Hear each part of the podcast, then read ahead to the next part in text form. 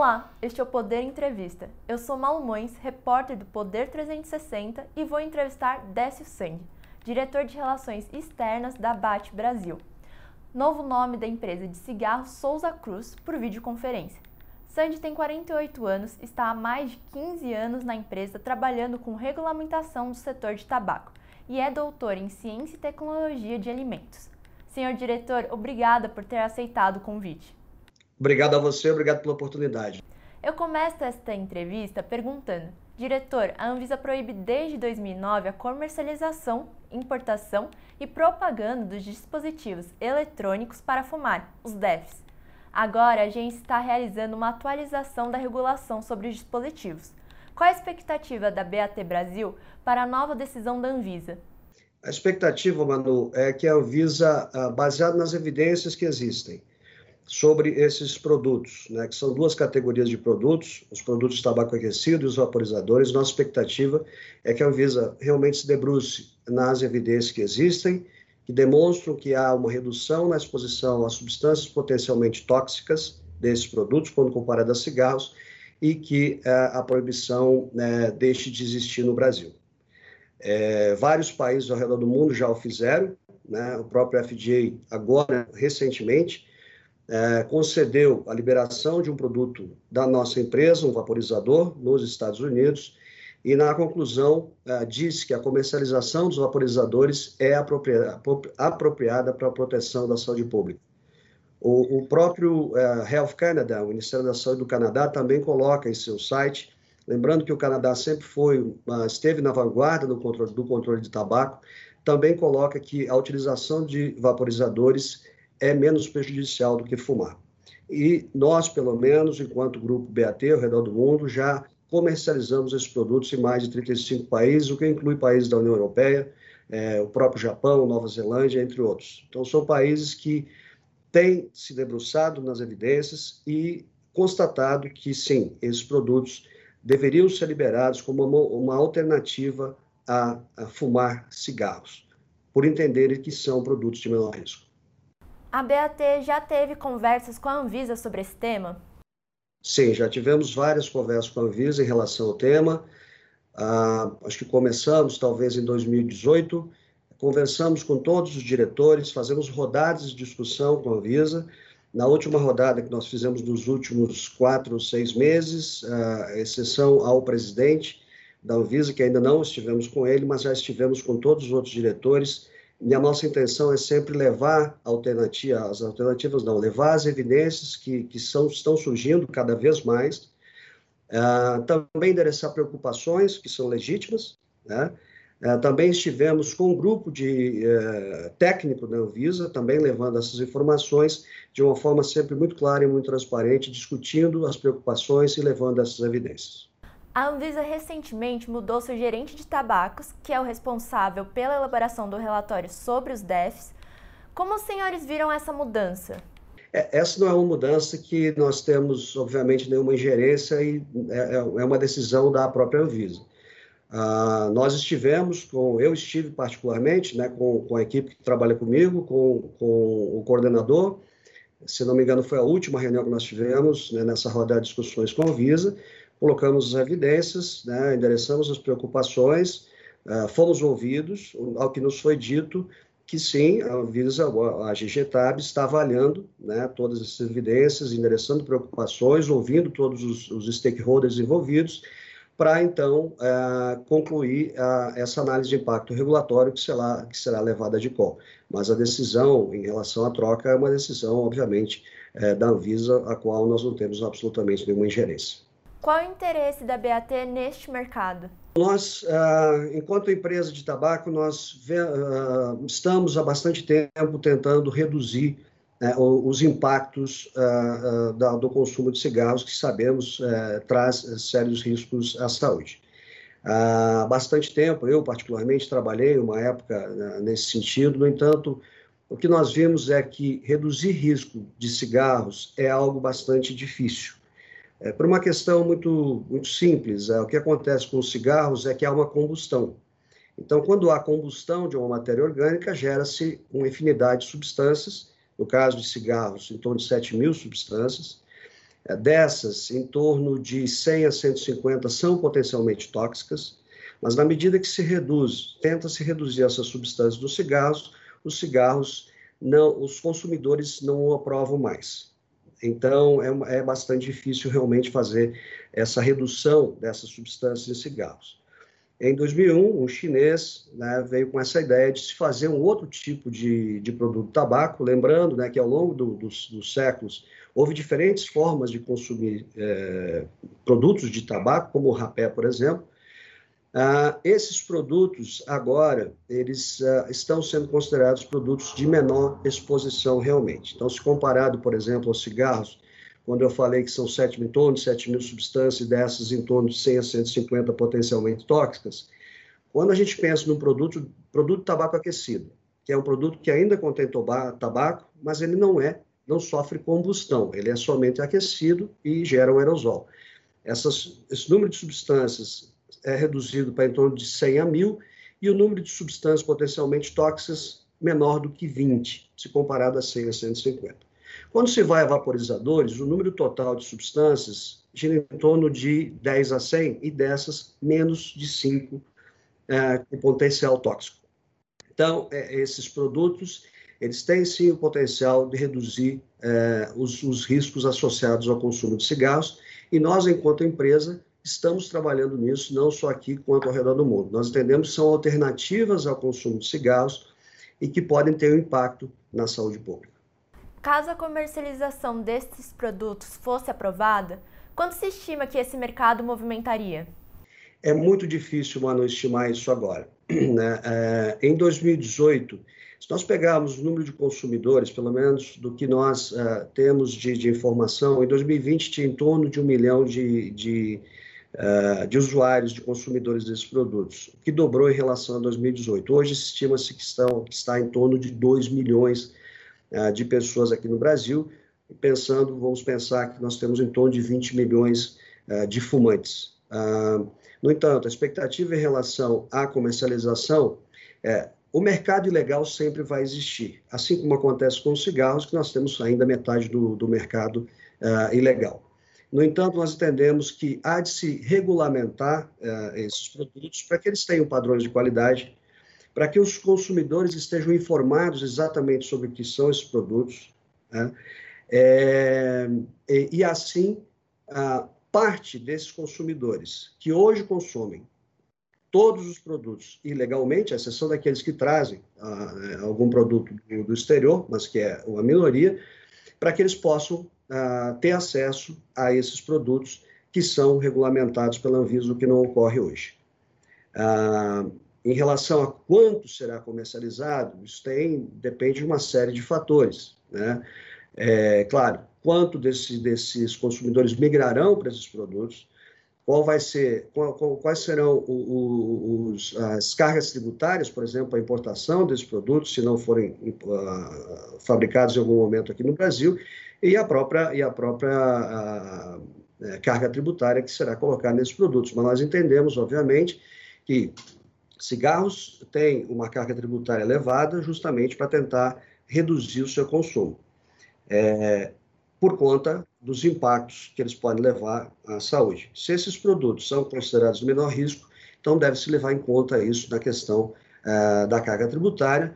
Caso isso não ocorra, e se esses produtos forem liberados, somente as pessoas de maior poder aquisitivo poderão ter acesso aos produtos legais e as de menor poder aquisitivo continuarão tendo acesso aos produtos legais. Agora, uh, nós pensando né, no, no, no, mercado ilegal, sim, ele sempre vai existir, isso não tem jeito, isso acontece com outros setores. Agora, seria mais ou menos pensar em não liberar porque o mercado legal vai conseguir, vai continuar existindo, é, se comparar a fabricação de peças, né? Peças para automóveis, nós sabemos que existem falsificação, contrabando disso, então por isso não deveria se ter a fabricação ou a importação legal. Então isso, isso não faz o menor sentido. O mercado ilegal se expandiu nos últimos anos? Uma vez que, se em 2020 havia em torno de um milhão, que dobrou em relação de consumidores, que dobrou em relação a 2018, agora estima-se que há em torno de 2 bilhões, ah, há de se é, é, colocar produtos para atender essa demanda. Então, sim, é, isso deve muito provavelmente ter acontecido e nós temos visto apreensões, cada vez mais apreensões desses produtos. É, lembro de uma em Joinville há pouco, há pouco tempo, que ocorreu 25 mil unidades de, de vaporizadores. Então, sim, eles têm aumentado. É um, é um mercado que tem crescido e há os contrabandistas que se aproveitam desse mercado para prover os consumidores com esses produtos. O que nós queremos, obviamente, é que esses produtos sejam regulamentados, de novo, com os padrões de qualidade, todas as, as, as os critérios né, sanitários é, definidos para que nós possamos comercializar e dar aos consumidores essa alternativa aos cigarros. Como é o cenário regulatório dos DEFs em outros países e o cenário econômico também? Isso, isso varia bastante. Né? É, em relação ao cenário econômico, imagino que você esteja perguntando em relação à carga tributária. Né? Se nós pegarmos, por exemplo, né, essas duas categorias que eu citei, existem formas diferentes de se uh, distributar o aparelho em si e o consumível. Né? Isso varia. Existem locais que o aparelho tem carga tributária zero, ou muito próxima de zero, e uma carga maior para o consumível, por assim dizer. Mas isso varia de país a país. Isso, isso também acontece em relação à regulamentação.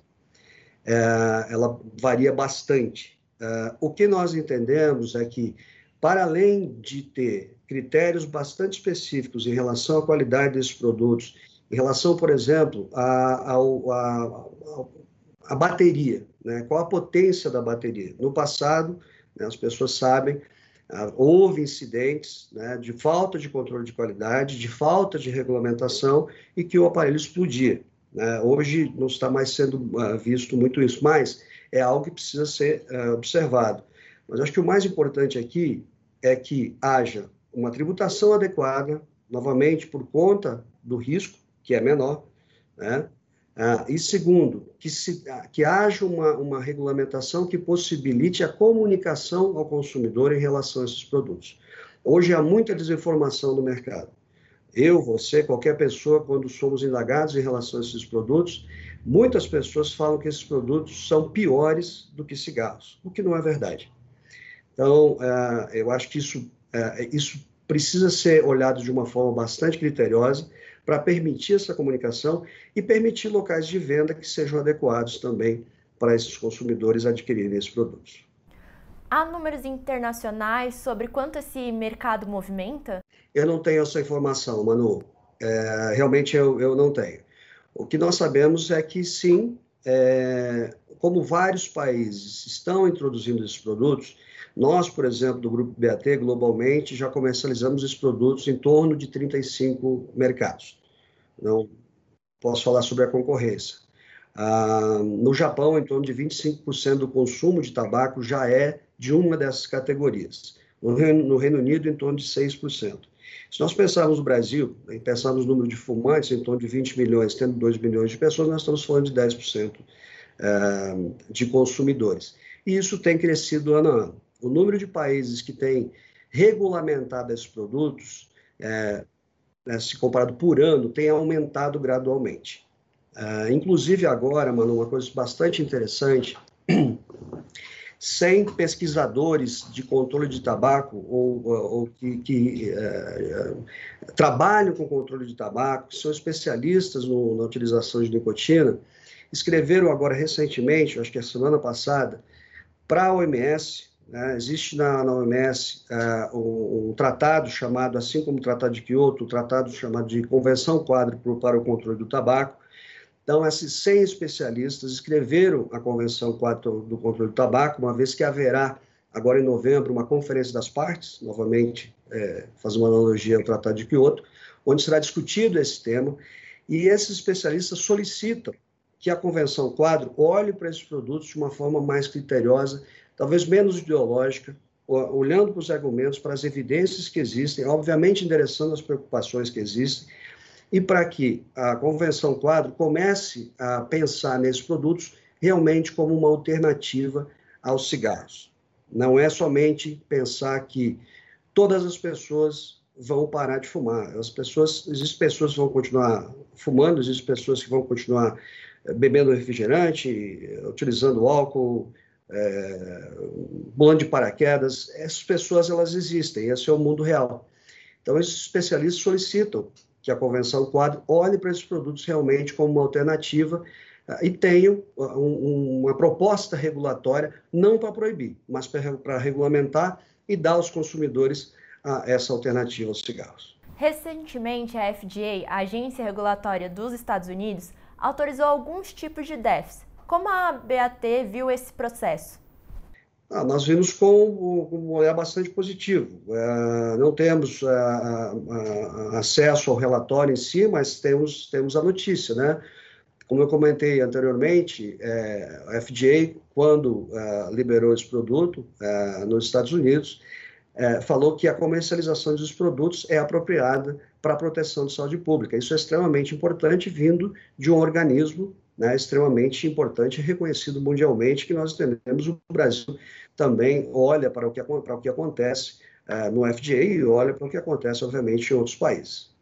Membros da comunidade médica afirmam que esses dispositivos acabam sendo direcionados a um público jovem, sendo usados até por adolescentes. Como a BAT atuaria para evitar esse uso? Olha, isso acontece, acontece com, com uma série de outros produtos. Uh, é impossível coibir isso é, 100%. No entanto, o que nós temos visto, inclusive está nessa carta, e depois, mano, eu vou enviar essa carta para você, o conteúdo é, é, inteiro dessa carta, não está se vendo, por exemplo, nos Estados Unidos, um aumento da prevalência entre jovens e adolescentes por conta da introdução desses produtos. Ah, na verdade, o que está ocorrendo é uma redução. O mesmo se vê no Reino Unido, por exemplo. No Reino Unido, é, o que está se vendo é uma redução do número de pessoas que consomem cigarro, em detrimento ao aumento do número de pessoas que utilizam vaporizadores, e não está se vendo um aumento de consumo entre adolescentes. Na verdade, uh, estudos independentes que existem mostram que, no máximo, 0,1% da população né, de, de uh, adolescentes uh, que nunca utilizaram né, nenhum produto tabaco tem utilizado esses produtos. Ah, então, nós sabemos, é, houve uma questão no, nos Estados Unidos, e aí se volta a questão de não haver uma regulamentação adequada em, relação ao assunto, mas não se vê realmente, é, é, quando se analisam os dados, um aumento da utilização desses produtos quando os produtos são uh, introduzidos no mercado. Na verdade, você vê uma redução do número de fumantes um aumento de pessoas que utilizam o, esses produtos uh, alternativos. Nós entendemos que esses produtos são para maiores né, de idade, são pessoas de maiores de 18 anos, endereçados àqueles fumantes que, que uh, querem uma alternativa a, a, a, aos cigarros. E lembrando, né, qualquer derivado de tabaco uh, não deveria ser comercializado para menores de 18 anos. Isso é crime. É, isso precisa ser coibido, tanto para cigarros quanto para álcool, como qualquer outra alternativa que a, a, a lei exige que seja desta forma, com o que nós concordamos. A prevalência dos DEFs nesses países que o senhor citou, Estados Unidos e o Reino Unido, é maior que a do Brasil. A eventual aprovação dos DEFs por aqui também poderia fazer crescer a prevalência? É, eu acho que, a, acho não, a ideia é exatamente essa é que a introdução dessas alternativas faz com que as pessoas que fumem migrem para esses outros produtos. Então, é, né, quanto mais é, houver a redução daqueles que consomem cigarros em detrimento daqueles que consomem essas alternativas, tanto melhor. É, a ideia é justamente essa, que as pessoas é, passem de utilizar cigarros para utilizar essas alternativas. Mas, lembrando, Assim como existem pessoas que usam charutos, ou consomem charutos, ou cachimbo, ou qualquer outra, outra forma, sempre haverá fumantes. Isso é fato. Uh, mas as alternativas devem ser dadas aos consumidores. Uh, se os consumidores não quisessem esses produtos, nós não teríamos esse aumento de consumidores no Brasil, que eu já citei anteriormente. Membros da comunidade médica também ficam preocupados desses dispositivos serem mais viciantes do que o cigarro tradicional, principalmente pelos dispositivos em que há o sabor, há uma essência junto além da nicotina. Como os senhores avaliam essa questão? É, essa, essa, é uma, é, essa é uma preocupação legítima e que também tem sido endereçada nessa carta, por exemplo, que eu vou lhe enviar, é, principalmente nos Estados Unidos, essa questão foi bastante debatida e o que, o que foi concluído é que não há aumento de dependência por conta desses, desses, uh, da introdução desses dispositivos. A questão de uso de sabores, uh, ela é uma questão bastante crítica do ponto de vista da utilização desses produtos. Uh, se for feito um produto e for disponibilizado no mercado, o qual o consumidor de cigarros não entender como sendo aquilo que ele quer, ele não vai migrar dos cigarros. Né? Ele vai continuar utilizando cigarros. De outra sorte, o mercado legal que está aí vai continuar utilizando da forma como eles bem entendem. Então, o produto que é colocado no mercado tem que ser um produto que tenha ah, ah, características às quais os fumantes se identifiquem e decidam por ah, substituir os cigarros ah, por essas alternativas. Senão, esses produtos vão ser endereçados àqueles que não fumam. Né? O que eu quero dizer com isso? Quer dizer, eles não vão ser utilizados. Então, não, não faz o menor sentido. Mas é um debate que precisa ser levado em consideração uh, e é parte das discussões, por exemplo, que nós temos com a Visa. Médicos também ficam preocupados com a relação de esses dispositivos, eles também serem danosos à saúde. É, como os senhores veem isso? Essa é uma questão extremamente importante, Manu, e eu acho que aí está bastante da desinformação que é colocada, né? De que esses produtos são tão ou mais prejudiciais à saúde do que cigarros. As evidências que existem, Manu, apontam para algo completamente diferente. Como eu falei anteriormente, se nós pegarmos o número de substâncias potencialmente tóxicas em um cigarro, compararmos ao número de substâncias potencialmente tóxicas nesses produtos tabaquecidos ou vaporizadores, elas são infinitamente menores. Então, mas esse é um passo.